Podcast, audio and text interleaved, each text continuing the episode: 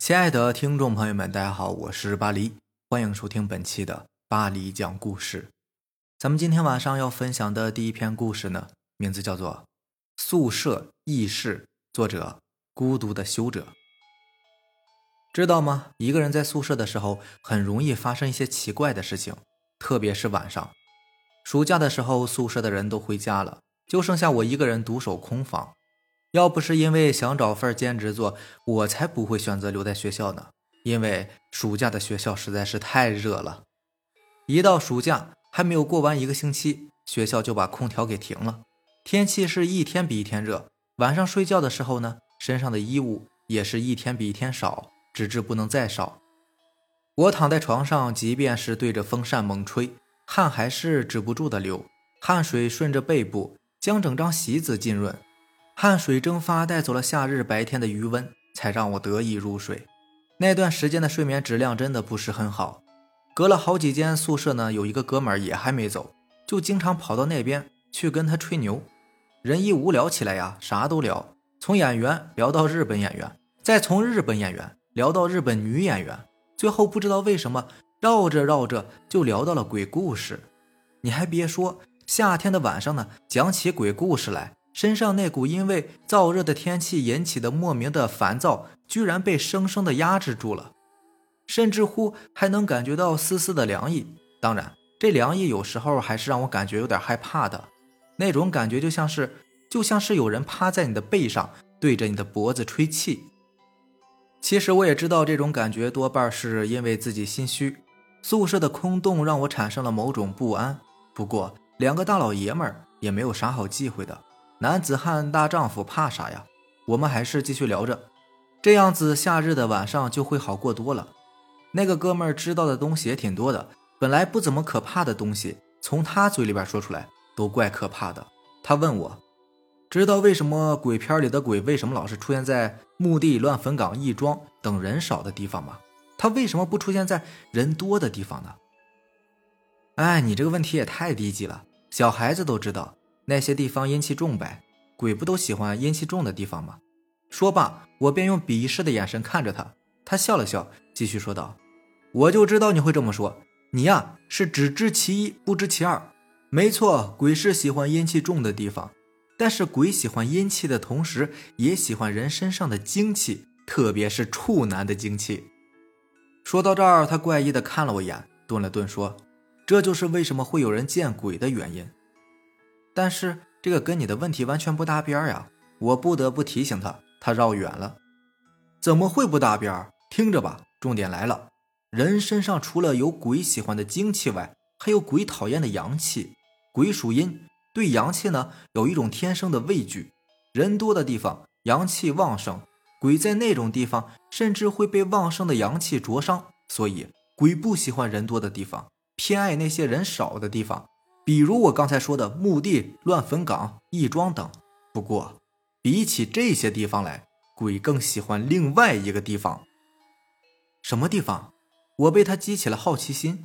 嘿，当然是那些人既不多而又有阴气的地方了。比如学生宿舍，特别是那些只有一个人的学生宿舍。晚上学生睡觉的时候，身上的阳气会降到最低。既有十一的阴气，又有十一的精气，鬼当然是最喜欢的了。听到这里，我被他吓出了一身的冷汗。虽然已经做好了被吓的准备，但是我万万没有想到，这哥们儿竟然这么坑爹。哎，遇人不淑啊！不过坑爹的日子总是过得很快，转眼呢就到了农历的七月十四。那天晚上，哥们儿说，像鬼节这么重要的日子，必须得来点猛料才行。于是。我们买了零食和啤酒，看了一晚上的鬼片由于酒精的麻痹作用，那时倒未觉得有多么吓人，只是觉得电影里的鬼有点恶心，腐烂的脸，掉落了一地的肠子，肥白的蛆。难道就没有点漂亮的女鬼吗？哥们儿吐槽着说。我忍不住奚落他：“人都死了，还能多漂亮啊？常言道，红粉骷髅，就算是再倾国倾城，死了不也就那样吗？”酒一喝多，整个人就有点迷糊。我独自一个人跌跌撞撞的摸回了宿舍，脱了衣物，倒头就睡。这时候，外面突然下起了大雨，响雷轰隆隆的炸个不停，白色的电光不停的闪烁，照得本来漆黑一片的宿舍一亮一暗的，十分之瘆人。若此时我是清醒的，非被吓到不可。这像极了电影里猛鬼出现的前兆啊！但酒精的后劲儿蛮大的，我迷糊的倒在床上，很快的就进入了梦乡，对宿舍外的一切全然无视掉。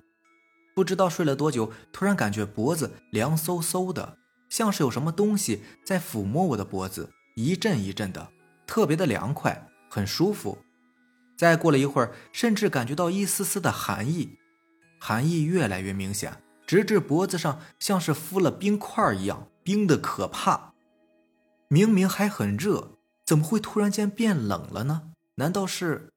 此时我睡意全无，我忽然想起了那个坑爹的小子对我说过的话：鬼更喜欢另外一个地方——学生宿舍，特别是那些只有一个人的学生宿舍。晚上学生睡觉的时候，身上的阳气会降到最低点，既有时宜的阴气。又有时宜的精气，鬼当然是最喜欢的了。我咬了咬牙，猛地爬了起来，环顾四周，什么都没有看到。这个时候，宿舍外面的雨点变小了，雷也不打了，微风轻轻地从床前的窗口里面灌了进来，冷飕飕的，很舒服。难道是我想多了？不是那种东西，而是风搞的鬼。嗯，一定是这样子。我起身关上了窗户。风随着停止，虽然有一点热，但是我宁愿让自己热着，我也不想吓自己啊。半夜起身，人疲倦的很，我趴倒在床上，立马又睡了过去。也不知道过了多久，凉意再次袭来，如微风般的某种东西慢慢的爬上了我的背，凉飕飕的，特舒服，舒服的我差点就叫出来了。然而不久后，背部就像是慢慢的被加重了一样，变得越来越重。越来越重，压得我有点喘不过气，好像是有人从我的后背慢慢的压了上来。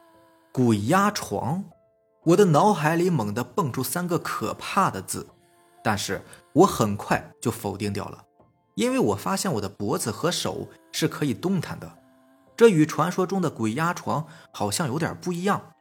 我将头缓缓地往右边侧过去，却发现了一只如藕一般的细手从我的后背上垂了下来。那手的皮肤在微光中显得那么的细腻，充满了诱人的美感。难道是美女喝醉了，走错了房间，上错了床？一想到一个美女趴在自己这个单身屌丝的背上，此时的我心里边就乐开了花儿。来吧，让暴风雨来的再猛烈一些吧！这下子我头的幅度越来越大了，我想要看清楚压在我身上的美女到底长成啥样。这个手已经这么漂亮了，那这个人岂不是？我的脖子扭到了人生中最大的幅度，但迎接我的不是想象中的美女，而是一股奇丑无比、令人作呕的黏糊糊的液体。黏糊糊的液体垂挂在离我半张开的嘴只有毫厘之隔的地方，呈现出诡异的暗绿色，散发着一股浓浓的腐臭味。这个味道我好像是闻过，之前寒假回来的时候，在宿舍里面发现了一只不知道死了多久的老鼠。老鼠身上的味道就是这个样子的，而正当我寻思这个臭味的时候，有个东西从上方掉了下来，好像是一块肉。我定睛一看，妈呀，这何止是肉啊，这分明就是半张腐烂的脸，半边的眼睛，半边的鼻子，半边的嘴巴，依稀可以看出来应该是一个女生的脸。这脸散发出来的臭味，可比那个暗绿色的粘液还要重上几分呢。脸上还有几只肥大的蛆在不断的蠕动着，如藕般垂下来的手优雅的将这半张腐烂的脸缓缓的拾了上去，而我顿时感觉眼前一黑，便不省人事了。模模糊糊中，我好像听到一句话：“我的脸居然弄脏了，又得好好洗洗了。”哎，这处男的精气可真是醉人呐！隔天，我立马就收拾好东西回了家。一到家就病倒了，在床上躺了好几天，直到后来我才知道，原来我们这栋宿舍以前是女生们住的。不过因为死了人，闹了一段时间的鬼，女生们也就不敢住了，所以才变成我们男生宿舍的。据说那死的女生呢，患有严重的精神分裂症，死的时候刚好是病发，她生硬的将自己的半张脸用刀子给剥了下来。下面这个故事名字叫做《洗头鬼》，作者飞小聂。奶奶曾经告诉过我，有很多鬼都是保留自己死时的样子，像那些被车撞死的，你可以看到他们被撞得血肉模糊的。有些鬼呢很爱干净，但是他们碰不得水，所以他们就在活人洗头的时候借用一下。我要讲的就是我高中时帮鬼洗头的经历。高中时候我的头发又黑又长，所以我格外的爱护它，时不时就要洗一洗。那天刚好上完体育课，于是我便回寝室洗头了。温热的水缓缓地从头皮间流过，洗到一半的时候，突然从反光的瓷砖上发现了一抹金色。我的头发是全黑的呀，怎么可能会有金色呢？仔细一看，吓得我全身僵硬。一个金发的女人头朝下悬挂在我的头上，她金色的头发和我的发丝缠绕在一起。我甚至能够看到他的脑浆顺着头发流下来，我全身僵硬，不敢乱动。这时候，他转过头来对我说：“你不帮我洗，那我可就自己洗了。”他那血肉模糊的手向我伸了过来，顿时把我吓得晕厥过去。醒来的时候，室友们问我怎么没有吹干头发就睡觉了。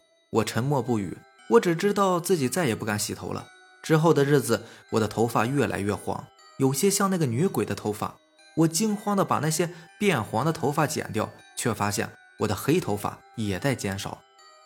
我回家以后，把这件怪事告诉了我的妈妈，妈妈带上我去乡下找我的奶奶。奶奶说我没有帮那个女鬼洗完头，她就附在我的头发里报复我。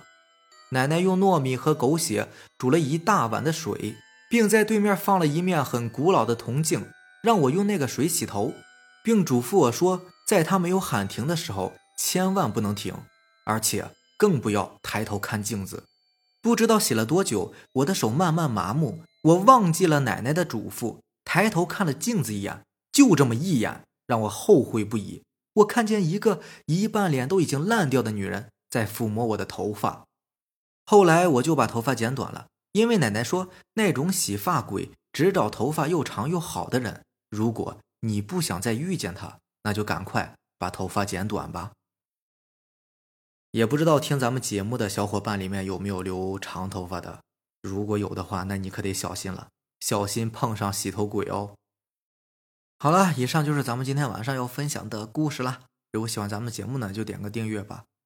另外，如果你也有比较精彩的故事想要分享给大家的话，可以给我私信留言，或者是加我的微信 QQ 四五七五幺七五二九。四五七五幺七五二九，好的，那咱们明天见吧，拜拜，晚安。